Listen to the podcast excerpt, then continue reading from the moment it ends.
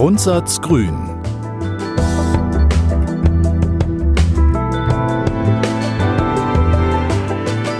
Der Podcast zum Grundsatzprogramm von Bündnis 90 Die Grünen.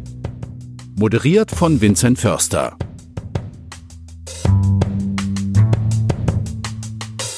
Hallo und herzlich willkommen zu einer Sonderfolge von Im Grundsatz Grün. Ich bin Vincent und ganz offensichtlich nicht Hanna und auch nicht Pega. Die sind in der nächsten Folge wieder für euch da. Denn heute haben wir etwas Besonderes für euch vorbereitet. Heute geht es um die grüne Geschichte. Und ich habe die große Ehre, nicht nur Hanna und Pega, sondern auch die Redaktion von Im Grundsatz Grün zu vertreten und mit euch durch die 40 Jahre grüne Geschichte zu gehen. Im Grundsatz Grün geht es ja um das neue Grundsatzprogramm der Grünen, also darum, wie die Zukunft unserer Gesellschaft gestaltet werden soll. Aber in der Recherche zu den einzelnen Folgen blieb es natürlich nicht aus, dass wir auch mal ein bisschen im Archiv gewühlt haben, um Zusammenhänge oder inhaltliche Verschiebungen zu verstehen.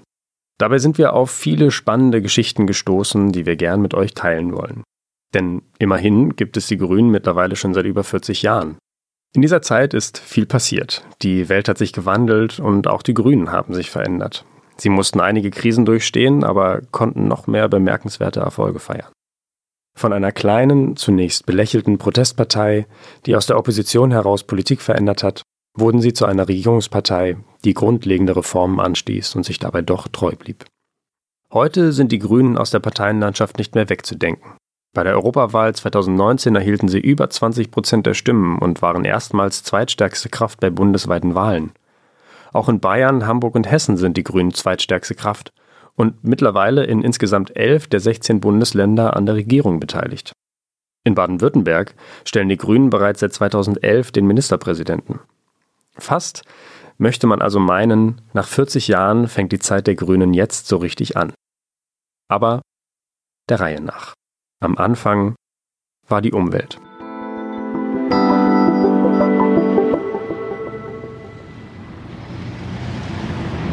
Wir müssen unser Leben retten, nicht noch mehr Lärm, Schmutz, Stress, Luftverschmutzung und Umweltbelastung. Wir haben die Erde von unseren Kindern nur geborgt. So kann es nicht weitergehen. Was können wir denn machen? Jeder von uns sollte sich in Bürgerinitiativen wehren, wie wir Grünen es immer wieder versuchen. Reicht das denn? Nein, wir müssen auch in alle Parlamente, um schlechte Gesetze zu verhindern, bessere zu machen und die Bürger ausreichend zu informieren also gegen Wasser- und Luftverschmutzung. Gegen Diskriminierung von Frauen.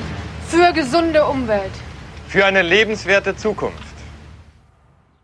Deutschland Ende der 70er Jahre. Die Mauer trennt die Bundesrepublik von der DDR.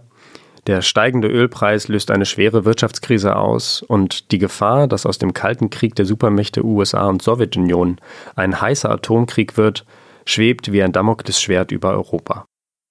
Der scheinbar natürliche Platz der Frau ist hinterm Herd, Homosexuelle und EinwanderInnen werden diskriminiert. Die Luft ist voller Blei und Ruß, der Regen sauer. Und die Städte werden zu Burgen aus Beton. Aus Protest gegen diesen Zeitgeist entsteht eine Bewegung, in der sich Menschen aus den verschiedensten politischen Richtungen zusammenfinden. Frauen, Friedens- und Umweltbewegte treffen auf Aktive der Bürgerinitiativen und der 68er Generation, auf Linke und Kommunistinnen. Sie alle eint der Wunsch nach einer politischen Alternative in der ideologisch festgefahrenen und sehr übersichtlichen deutschen Parteienlandschaft.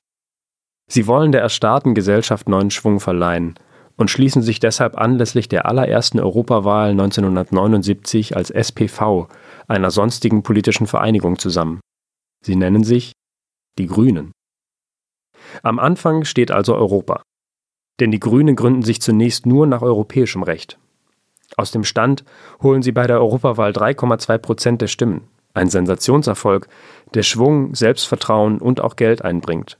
Und so sollte schon bald, am 13. Januar 1980, die Parteigründung auch nach deutschem Recht erfolgen. Nachdem die hier Versammelten eine Satzung verabschiedet haben, beschließen sie, die SPV, die Grünen, in die gleichnamige Bundespartei überzuleiten. Bei diesem Gründungsparteitag in Karlsruhe diskutieren die Grünen, in welche Richtung ihre Unternehmung gehen soll. Es ist klar, dass es für gesellschaftliche, wirtschaftliche und umweltpolitische Veränderungen einen neuen, alternativen Ansatz braucht. Ihr Ziel ist deshalb von Anfang an, Themen wie Umweltschutz, Anti-Atomkraft und Gleichberechtigung mit vielfältigen Stimmen von den Straßen in die Parlamente zu bringen. Ihre Grundsätze sind ökologisch, sozial, basisdemokratisch und gewaltfrei und beruhen auf der Erkenntnis, dass die natürlichen Ressourcen der Erde endlich sind. So wird die gute Sonnenblume, der Legende nach eine Idee des Künstlers und Gründungsmitglieds Joseph Beuys, zum Symbol einer Partei, die sich abhebt von den anderen. Frisch, kreativ, politisch. Marianne Birtler, DDR-Bürgerrechtlerin und Gründungsmitglied von Bündnis 90, und Eva Quistorp, Gründungsmitglied der Grünen, erinnern sich. Ich erinnere mich an die ersten Fernsehbilder, auch an meinen Eindruck, die sehen ja ganz anders aus als andere Politiker. Also das war schon auffällig, so da kam eine andere Kultur rüber, eine andere Energie. Und dazu gehörte aber auch ein Stück Witz. Also wenn man es eben nicht wie die RAF oder wie die Sekten machen wollte, dann war eine äh, unserer Stärken, dass wir Witz und Kraft und Kreativität entwickelt haben und lokal verankert waren. Also nicht so in abstrakten Systemveränderungsdebatten äh, hängen geblieben sind. Drei Jahre später holen die Grünen bei der Bundestagswahl 1983 5,6 Prozent der Stimmen. Ein erneuter Sensationserfolg, denn somit zieht erstmals in Nachkriegsdeutschland eine vierte Fraktion neben SPD, CDU und FDP in den Bundestag ein. Und nur zwei Jahre später startet in Hessen gar die erste rot-grüne Landesregierung. Die grünen Abgeordneten stellen die politischen Verhältnisse auf den Kopf. Neu sind nicht nur die Vollbärte und Strickpullover, neu ist vor allem der Politikstil, provokativ, schonungslos offen und kritisch, auch untereinander. Für die anderen Parteien sind die Grünen eine Zumutung und gleichzeitig eine Frischzellenkur. Die grüne Fraktion verjüngt den Bundestag und erhöht den Frauenanteil. Plötzlich beschäftigt sich die deutsche Tagespolitik mit Ökolandbau und nachhaltigem Wirtschaften, der Entschädigung von Zwangsarbeiterinnen und mit Frauenrechten. In teils aufsehenerregenden Reden kämpfen die Grünen für die Gleichberechtigung. Hier zum Beispiel Waltraud Schoppe 1983 im Deutschen Bundestag. Das Wort hat die Kollegin Frau Schoppe. Wir fordern die Bestrafung bei Vergewaltigung in der Ehe. Wir fordern Sie auf, endlich zur Kenntnis zu nehmen, dass auch die Frauen ein Selbstbestimmungsrecht haben über ihren Körper und ihr Leben. Wir fordern Sie alle auf, den alltäglichen Sexismus hier im Parlament einzustellen. Trotz oder gerade wegen dieser politischen Erfolge sorgt die wilde Mischung aus Gruppierungen, die sich zu den Grünen zusammengefunden hat, aber auch immer wieder für Spannungen. Wer oder was will man sein? Wo will man hin? Regierung oder Fundamentalopposition? Wandel im System oder Systemwandel? Ende der 80er Jahre hat es zuweilen den Anschein, als wären die Grünen vor allem mit sich selbst und ihrer politischen Rolle beschäftigt. Erbitterte Grabenkämpfe zwischen den sogenannten Fundis und Realos treiben die Partei an den Rand der Selbstzerfleischung. Für die einen ist Regierungsbeteiligung ein Pakt mit der Macht, der die basisdemokratischen und antikapitalistischen Grundsätze der Partei verrät. Für die anderen bedeutet sie, dass man erst durch die Beteiligung an der Macht zu aktiven Akteurinnen des Handelns werden und die eigene Politik wirklich umsetzen kann. Die Auseinandersetzung der unterschiedlichen Strömungen scheint festgefahren, der Streit droht die Grünen zu spalten.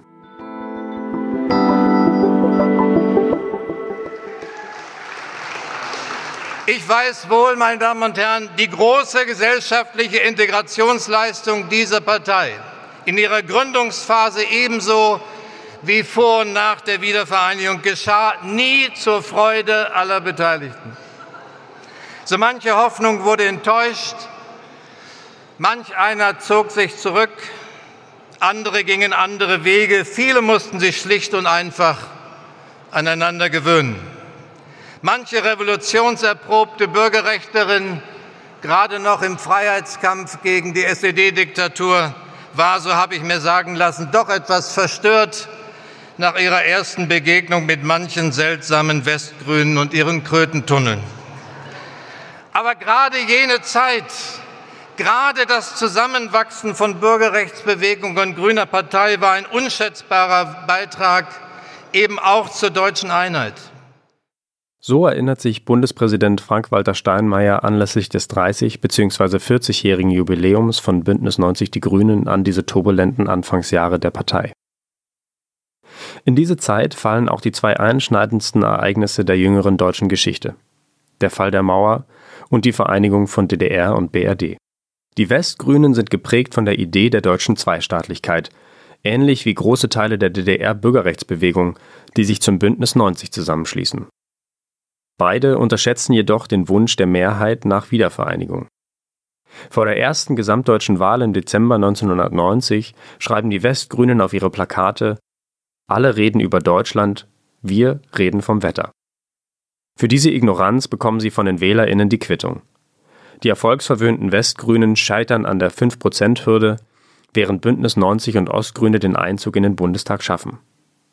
Damit hält der Osten vier Jahre die grüne Fahne hoch und rettet so das Gesamtprojekt. Die herbe Wahlniederlage und die Auseinandersetzung der verschiedenen Strömungen innerhalb der Partei leiten einen Erneuerungsprozess ein. Dieser mündet im Zusammenschluss der Westgrünen und der Reformbewegung Bündnis 90, den schon länger unterstützten politischen Verbündeten in Ostdeutschland. Über ein Jahr dauern die Verhandlungen beider Seiten, länger als die beiden deutschen Staaten für ihre Vereinigung brauchten. Während sich viele der anderen Parteien ihre ostdeutschen Partnerorganisationen einfach einverleiben, wird der Zusammenschluss von Bündnis 90 und den Grünen demokratisch erstritten und geschieht auf Augenhöhe. Kompromisse werden eingegangen und Brücken geschlagen, um gemeinsame politische Verantwortung für die Gesellschaft zu übernehmen. Der Prozess beflügelt die gesamte Partei. Beide Seiten profitieren von den Erfahrungsschätzen der jeweils anderen und schärfen so das Profil eines neuen gemeinsamen Grundkonsenses. Dieser bildet das Fundament grüner Politik in einer neuen Weltordnung und bringt am 14. Mai 1993 die Vereinigungspartei Bündnis 90 Die Grünen hervor. Ein Zusammenschluss, ohne den die Grünen vermutlich in der Versenkung verschwunden wären. Der DDR-Bürgerrechtler und Grünen-Politiker Werner Schulz sagt dazu rückblickend: Unsere Vereinigung vor 15 Jahren war alternativlos, beispielhaft, zukunftsweisend und erfolgreich. Sie war die Voraussetzung Sie war die Voraussetzung für den Fortbestand zweier noch junger Parteien, die Fortsetzung der parlamentarischen Arbeit und die Ausgangsbasis für die spätere Regierungsbeteiligung. Mit dem Ende des Kalten Kriegs tritt in den 90er Jahren statt der Systemfrage immer stärker das Projekt eines vereinigten Europas in den Mittelpunkt grüner Politik, nicht zuletzt gefördert durch das Schengen-Abkommen, die Erweiterung der EU und die geplante Einführung des Euro. Fast wie nebenbei kommen die Grünen so auch einem ihrer Hauptziele näher. Die Abrüstung ist in vollem Gange. Im Zuge dieser Entwicklungen trifft die politische Kommunikation von Dialog, Kooperation und Miteinander den Zahn der Zeit. Was seit jeher zum Selbstverständnis der Grünen gehörte, ist jetzt auch deutlich im neuen Parteinamen Bündnis 90 Die Grünen zu erkennen, wie der heutige Bundesgeschäftsführer Michael Kellner erklärt. Bündnispartei bezieht sich auf die Idee von uns zu sagen, alle, die vorangehen wollen, alle, die mitmachen wollen bei uns für eine ökologische Gesellschaft, für eine Gesellschaft, die die Klimakrise bekämpft, für eine Idee eines starken Europas, die für mehr Gerechtigkeit sind, für eine Verringerung von Ungleichheit, die sind eingeladen, mitzumachen bei uns. Und wir wollen nicht Ecken und Kanten abschleifen, deswegen wollen wir auch keine Volkspartei sein, sondern wir sind eine moderne Bündnispartei, wo alle mitmachen können und wo wir um eine gesellschaftliche Mehrheit für unsere Ideen kämpfen. Tatsächlich findet die neue Grundausrichtung der nun Bündnisgrünen wieder vermehrt Anklang unter den Wählerinnen in dieser Zeit des Zusammenwachsens. Die Partei zieht wieder in den Bundestag, ins Europaparlament und in diverse Landtage ein und beteiligt sich in Koalitionen mit der SPD an Landesregierungen. 1998 ist es dann auch im Bund soweit. Nach 16 Jahren CDU-FDP-Regierung unter Helmut Kohl startet Rot-Grün als sozial-ökologisches Modernisierungsprojekt. Doch kaum in der Regierungsverantwortung stellen der Krieg im Kosovo 1999 und nach den Anschlägen vom 11. September 2001 auch der Militäreinsatz gegen die Taliban und Al-Qaida in Afghanistan die Partei vor eine Zerreißprobe. Beide Male ringen die Grünen erbittert um eine Position, ob und wann militärische Gewalt legitim und verantwortbar sein kann. Erneut geht es um Grundsätzliches. Wie gehen die Grünen mit der Verpflichtung um, Menschenrechte zu schützen? Und wie mit ihrem Wert der Gewaltfreiheit, wenn Menschenrechte verletzt und bedroht werden. Ja, der Diplomatie eine Chance. Ich kann das nur nachdrücklich unterstützen. Nur ich sage euch, ich war bei Milosevic, ich habe mit ihm zweieinhalb Stunden diskutiert, ich habe ihn angefleht, darauf zu verzichten, dass die Gewalt eingesetzt wird im Kosovo. Es ist der Krieg, ja, und ich hätte mir nie träumen lassen, dass Rot-Grün mit im Krieg ist. Aber dieser Krieg geht nicht erst seit 51 Tagen, sondern seit 1992, liebe Freundinnen und Freunde. Seit 1992. Frieden, Frieden setzt voraus, dass Menschen nicht ermordet, dass Menschen nicht vertrieben, dass Frauen nicht vergewaltigt werden. Das setzt Frieden voraus. Der grüne Außenminister Joschka Fischer auf dem aufgeheizten Bielefelder Parteitag 1999. Etliche Parteimitglieder verkünden ihren Austritt, als sich die BefürworterInnen der nicht von der UN gebilligten Militärinterventionen im Kosovo mehrheitlich durchsetzen und Deutschland im Rahmen der NATO zum ersten Mal seit 1945 wieder an Kriegseinsätzen teilnimmt. Seitdem wägen die Grünen jeden Einsatz militärischer Gewalt als Ultima Ratio im Einzelfall ab und knüpfen es an klare völkerrechtliche, verfassungsrechtliche und menschenrechtliche Kriterien. Das Prinzip der menschlichen Sicherheit, das in Fragen von Frieden, Sicherheit und Stabilität den Menschen in den Fokus rückt und auf eine vorausschauende präventive Politik und vorrangig zivile und diplomatische Maßnahmen zur Konfliktlösung abzielt, ist und bleibt Leitgedanke grüner Friedenspolitik. Eine Beteiligung Deutschlands am Irakkrieg 2003, geführt von einer Koalition der Willigen unter Führung der USA, lehnen die Grünen beispielsweise ab. Der legendäre Satz des damaligen Außenministers Joschka Fischer an die Adresse von US-Verteidigungsminister Donald Rumsfeld ist vielen noch in Erinnerung. I am not convinced. Es war das erste Mal, dass das wiedervereinigte Deutschland den USA die Gefolgschaft verweigerte.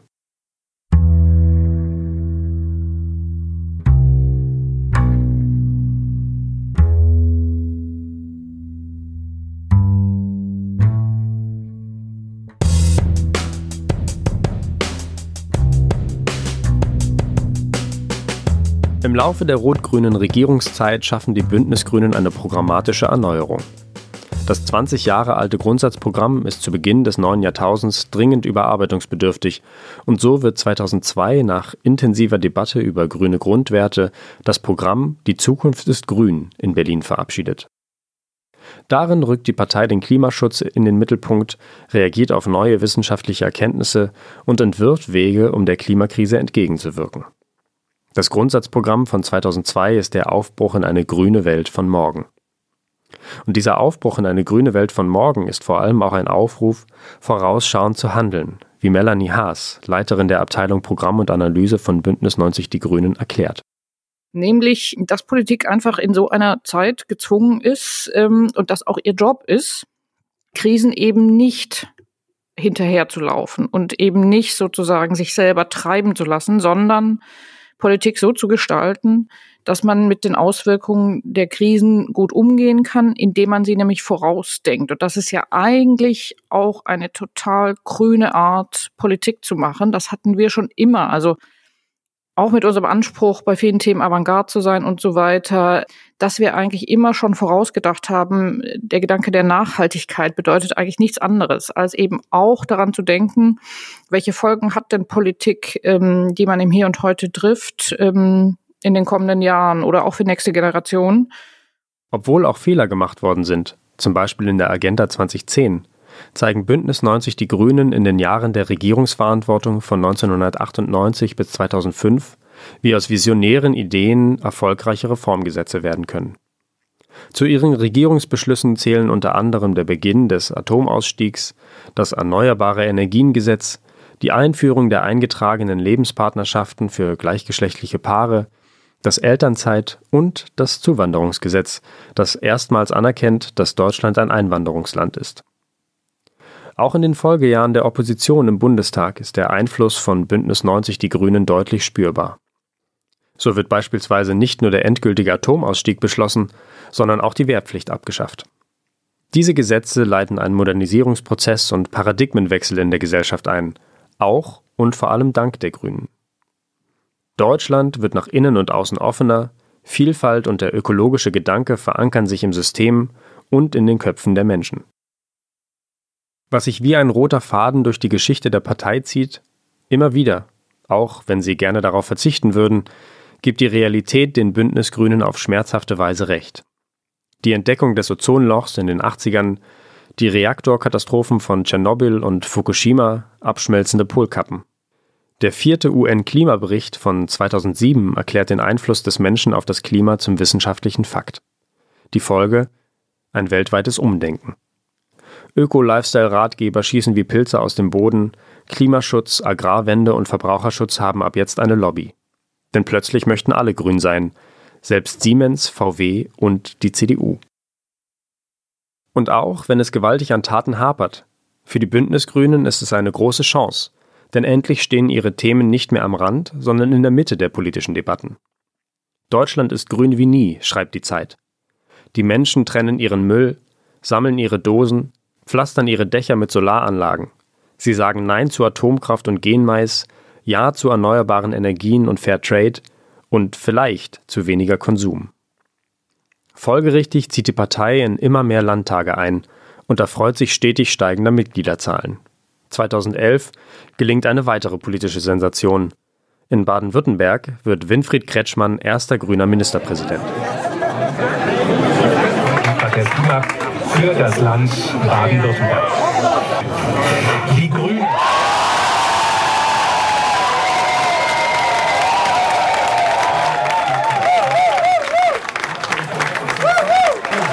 Ich glaube, wir spüren es, wie wir uns freuen. Wir sind auch ein bisschen gerührt über das, was heute passiert ist. Es ist wirklich ein wunderbarer grüner Erfolg. Es ist ein Tag, der die politische Landschaft insgesamt in der Bundesrepublik Deutschland nachhaltig verändert hat. So erlebte Claudia Roth, langjähriges Mitglied im Deutschen Bundestag für Bündnis 90 Die Grünen, diesen besonderen Moment. Der Basisdemokratie verpflichtet, profilieren sich die Bündnisgrünen in den 2010er Jahren als Pioniere neuer Beteiligungsformen. Sie machen, was keine andere Partei in Deutschland wagt. Sie lassen ihre Mitglieder erst über Spitzenkandidatinnen und dann über ihre Themenschwerpunkte für die Bundestagswahl entscheiden. In den Folgejahren öffnet sich die Partei verschiedenen Regierungskonstellationen auf Landesebene. Vom klassischen Rot-Grün über Rot-Rot-Grün und Jamaika bis zu Kenia und Ampel gelingt es den Grünen, in unterschiedlichen Koalitionen grüne Politik Realität werden zu lassen. Nur die AfD ist tabu.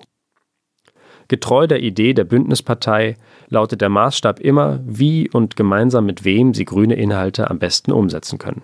In einer Welt, die angesichts der Klimakrise, dem Vormarsch von Rechtspopulismus und Nationalismus und ungleicher Verteilung von Macht und Einkommen mehr und mehr aus den Fugen zu geraten scheint, kristallisieren sich die grünen Inhalte als Anker heraus.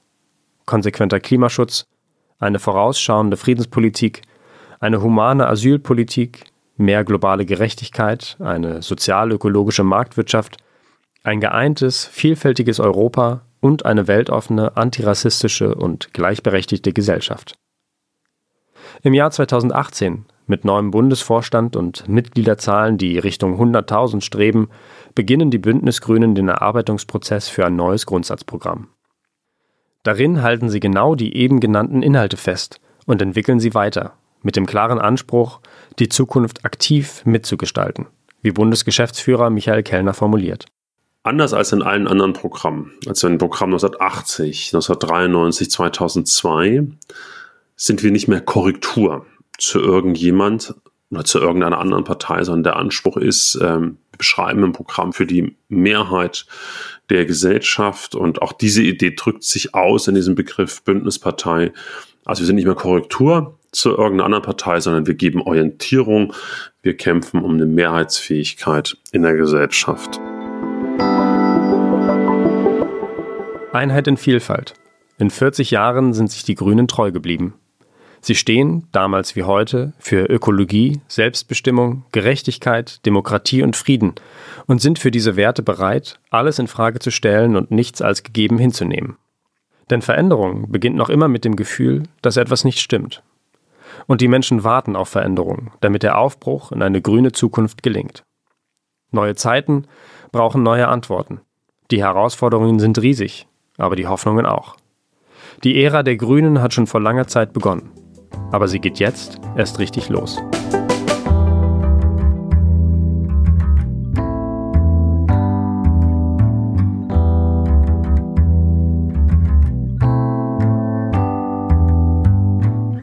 Ja, das war sie, unsere kurze grüne Geschichtsstunde. Und ich hoffe, ihr konntet ein bisschen was mitnehmen für euch. Vielen Dank fürs Zuhören. Teilt diesen Podcast gern und wenn ihr Fragen habt, wie immer, dann schickt einfach eine E-Mail an podcast.grüne.de. In der nächsten Folge erwarten euch dann wieder Hanna und Pega. Dann geht's weiter mit dem Grundsatzprogramm von Bündnis 90 Die Grünen. Und ich verabschiede mich für heute und sage Tschüss und wünsche euch noch einen schönen Abend, Morgen oder Tag. Das war Im Grundsatz Grün, der Podcast zum Grundsatzprogramm von Bündnis 90 Die Grünen. Moderiert von Hanna Foris und Pega Edalatian. Produziert von Pool Artists mit Unterstützung von Vincent Förster. Für mehr Informationen zum Grundsatzprogramm von Bündnis 90 Die Grünen besuchen Sie www.grüne.de.